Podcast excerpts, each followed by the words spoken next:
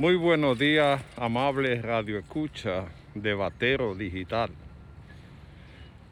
En el día de hoy queremos poner en el debate el secuestro por razones médicas.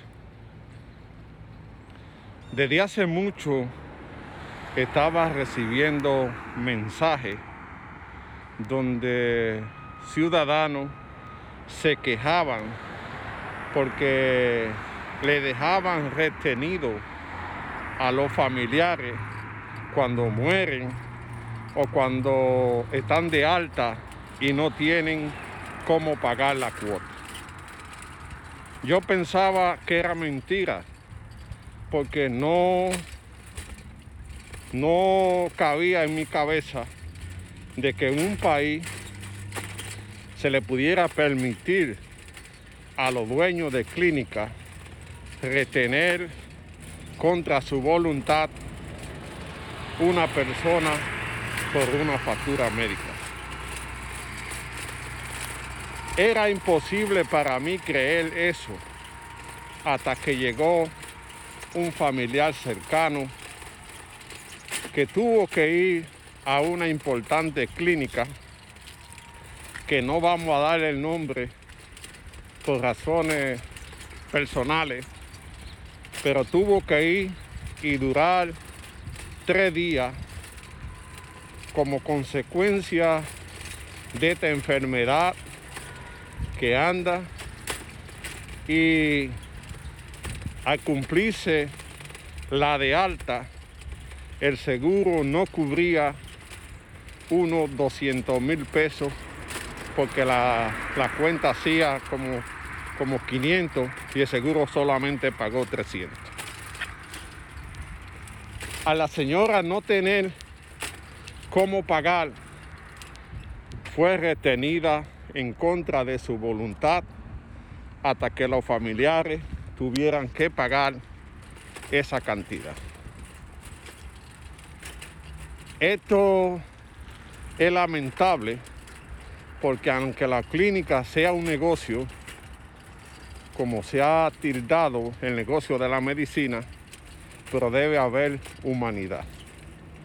Debe haber una fórmula como la gente a través de su crédito pueda hacer un tipo de acuerdo y salir hacia su casa y luego pagar esa cantidad porque no estoy de acuerdo que se queden con el dinero de la clínica, porque ellos tienen que pagar médicos, tienen que pagar eh, electricidad, todos los servicios, pero debe buscársele una fórmula.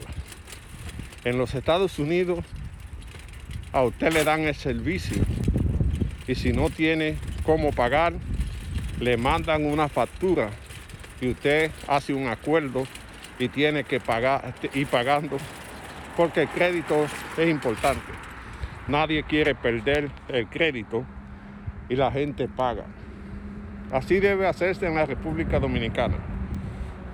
Porque según me informa, después que te dan de alta y tú no tienes cómo pagar, te dan poco de servicio o no te dan nada tú estás ahí como secuestrado, sin poderte ir, pero no tienes las atenciones que te dan la de la alimentación o otra cosa. El gobierno debe revisar esto y buscar una fórmula como la gente a través de la garantía pueda salir hacia su casa y pagar luego la, factura que, le, que, le, que tiene. Esta es una situación que se da casi en todo el país, donde hay clínicas privadas que retienen la gente y no quieren que se vaya a su casa hasta que no pague. Así, así mismo hacen con los muertos. Y esto está causando un malestar dentro de la población o dentro de los clientes, que son los consumidores. Esto debe resolverse porque no puede seguir así.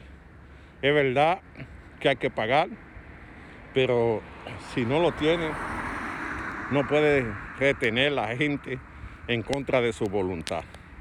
Debe haber una fórmula que se llegue a un acuerdo de pago sin tener que retener a esa gente. Y si lo retienen, tienen que darle la comida, tienen que darle la alimentación, porque se convertiría en un crimen usted tener una persona que ha estado enferma sin comer o sin alimento, porque no tiene cómo pagar la clínica para salir a su casa. Señor presidente, hay que revisar esta situación. ¿Qué pasa? ¿Cómo se le garantiza a la clínica que se le pague su dinero? Pero ¿cómo se le garantiza a la población que pueda irse a su casa sin este tipo de problemas? No queremos que la clínica pierda. Lo que queremos es que se le busque una solución cómo se le puede dejar ir a la gente y luego pagar lo que le corresponde eh, como servicio prestado. Esta es una situación delicada que hay que buscarle una solución inmediatamente en la República Dominicana.